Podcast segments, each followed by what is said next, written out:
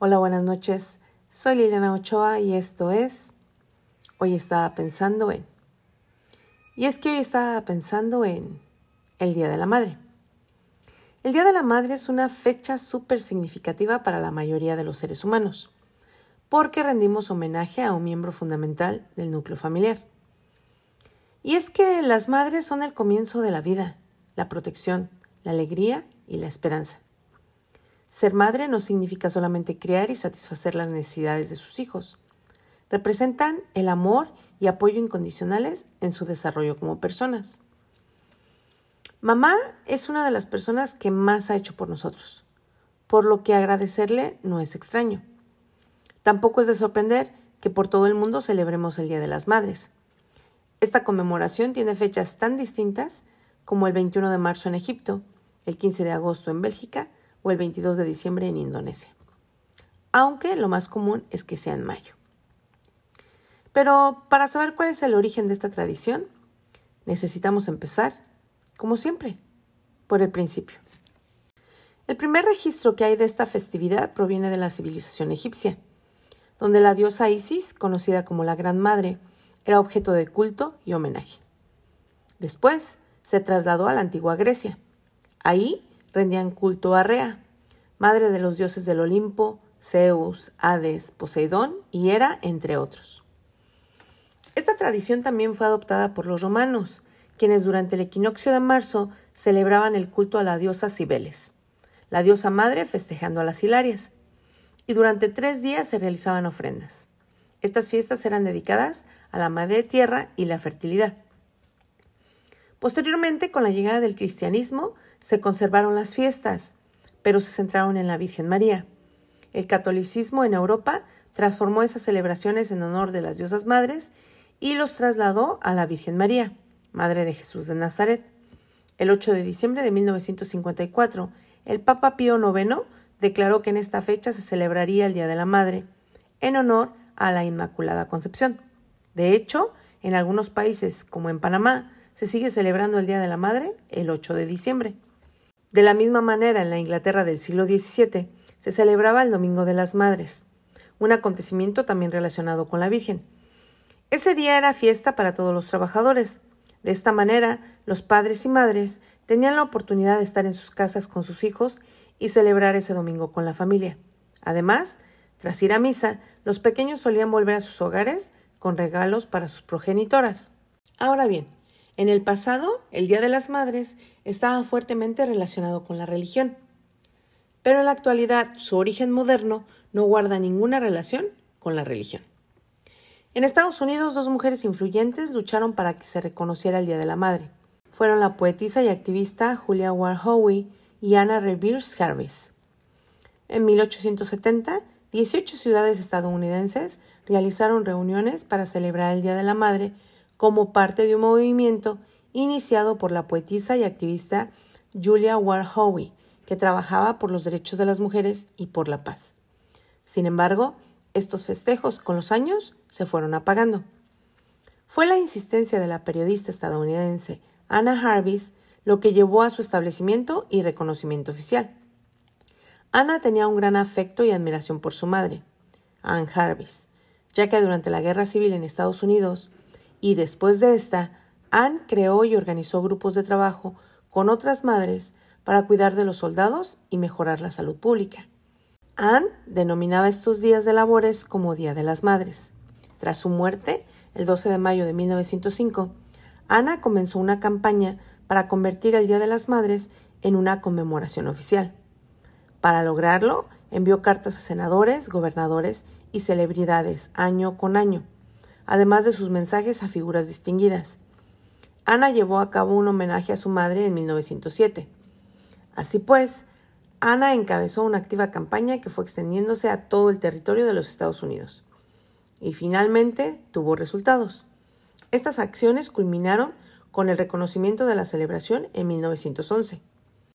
Pero no fue hasta siete años después del homenaje a su madre que en 1914 el vigésimo octavo presidente de los Estados Unidos, Woodrow Wilson, proclamó el segundo domingo de mayo como el Día de la Madre oficial, gesto que se hizo eco en otros muchos países que lo adoptaron hasta tenerse la celebración actual.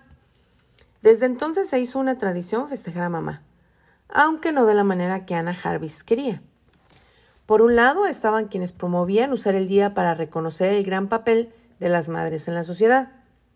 Por el otro, quienes compraban regalos para festejar a mamá. Ambas perspectivas le desagradaban a Jarvis, quien quería tener los derechos exclusivos del día y lo visualizaba más como una fiesta, como una conmemoración para quienes pusieron las necesidades de sus hijos antes de las suyas propias. Pero sin importar su oposición, ya había dado al mundo un gran regalo, una fecha centrada en el afecto y agradecimiento a un grupo muy importante, las madres. En México, Festejar a mamá se volvió tradición en 1922 por iniciativa de Rafael Alducín, que en ese entonces dirigía el periódico Excelsior. El periodista aprovechó el medio para convocar al pueblo de México a adoptar el Día de las Madres. Dicha propuesta fue apoyada por instituciones como la Cruz Roja y el Episcopado Mexicano, así como por el secretario de Educación, José Vasconcelos. La propuesta también fue bien recibida por los habitantes del país y se eligió el 10 de mayo como fecha de celebración. En ese entonces, el salario se pagaba cada 10 días, motivo por el cual se acordó colocar la celebración en esa fecha.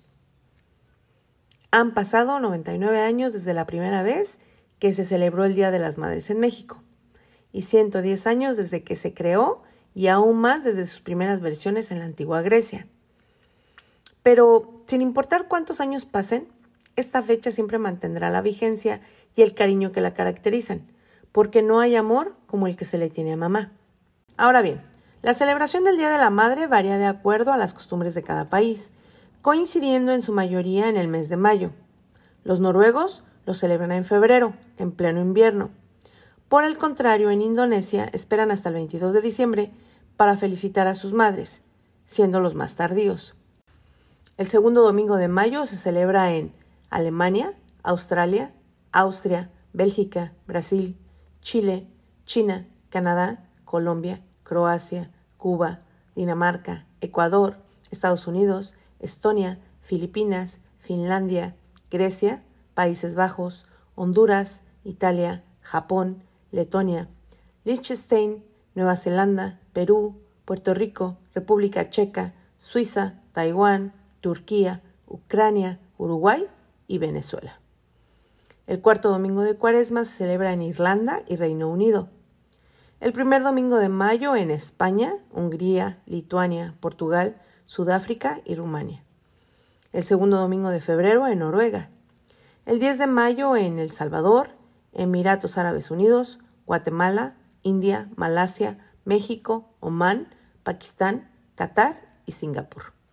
El 15 de mayo en Paraguay, el 27 de mayo en Bolivia, el 30 de mayo en Nicaragua, el último domingo de mayo República Dominicana, Suecia y Francia, el 15 de agosto en Costa Rica, el tercer domingo de octubre en Argentina y Bielorrusia, y el 8 de diciembre en Panamá. Así pues, el Día de la Madre es una celebración que se vive con más intensidad cuando se es consciente de lo que representa, ya que lo que nos ofrece una madre no tiene precio. Primero, pues te ha dado la vida. Para empezar, tu madre te dio la vida. Ella fue la encargada de cuidarte durante los nueve meses que te llevó en el vientre y fue la primera en verte al dar a luz. Y desde ese preciso momento te ha amado y protegido cada día. Se ha levantado todas las noches para ver que estés bien, se ha preocupado, te ha dado los mejores cuidados y una buena educación con el objetivo de que crecieras como persona ha sido la persona más cariñosa del mundo contigo. Nunca nadie te ha querido tanto como ella. Ha sido su ojito derecho desde el primer día que te vio. Tu madre es esa que te comía a besos cuando eras pequeño, la que te lo seguía dando en tu adolescencia, y ahora que has crecido lo sigue siendo igual. Su amor hacia ti es incondicional y eso no hay quien lo cambie. Te ha apoyado en todo, Seguro que no ha dicho que sí a todas las ideas descabelladas que has tenido, claro que no. Y me imagino que no habrán sido pocas. Pero a pesar de ello, tu madre ha estado a tu lado en todos los proyectos importantes de tu vida. Ha sacrificado su tiempo para hacer contigo las tareas y para ver tus presentaciones en la escuela. ha intentado guiarte por el buen camino con el objetivo de que prosperaras y nunca jamás se ha rendido. Ella es la que cuando te vas de viaje te llama puntualmente para ver si estás bien. Y la que aún sintiendo miedo de perderte, te anima a extender las alas y volar. Siempre ha sido tu mejor consejera. Una madre da consejos, muchos consejos. Y es que tiene mucho más recorrido que tú en esta vida. Por ello deberías hacerle caso. Aunque parezca que no, ella sabe más que tú. Puede que no siempre sean acertados esos consejos, o puede que no los vayas a seguir, pero al menos dale una oportunidad y escúchala.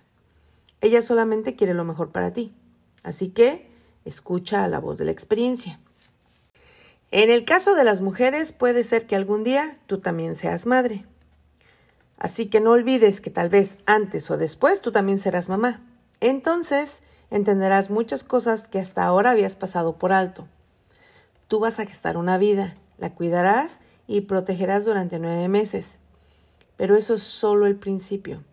Serás la primera persona en todo el mundo en ver por primera vez sus ojos, sus manitas, sus pequeños pies. Y en ese mismo instante sentirás un vínculo indescriptible. Serás la encargada de cuidar y educar a una nueva vida, ofreciéndole tu experiencia y valores. Pasarás las noches en vela, cambiarás pañales y las papillas pasarán a ser el menú principal de la casa. Los más pequeños dejarán de serlo muy rápido. Cuando te des cuenta, habrán crecido, irán al colegio y poco a poco empezarán a ser autónomos. Y solo entonces entenderás aquellas frases tan típicas de las madres de lleva suéter, no llegues tarde, no se te olvida nada. Y ahí, en ese preciso instante, entenderás todo lo que tu madre ha hecho por ti durante todos estos años. Entonces, recordemos que madre no hay más que una y la tuya es única. Que una madre representa el comienzo de la vida, la protección, la esperanza y la alegría. Ser madre es algo tan valioso, tan importante, tan hermoso y tan necesario que debe ser una fiesta ensalzada al máximo exponente, otorgándole la importancia que se merece. Para mí no cabe duda que es muy importante rendir homenaje a la relación que tengo con mi madre, ya que es una de las relaciones más fuertes que he establecido a lo largo de mi vida. Me parece necesario y justo reconocer el esfuerzo de esa mujer admirable que, además de parirme, me alimentó con su cuerpo, me cambió los pañales y me dedicó su tiempo y su esfuerzo. Y a la fecha lo sigue haciendo.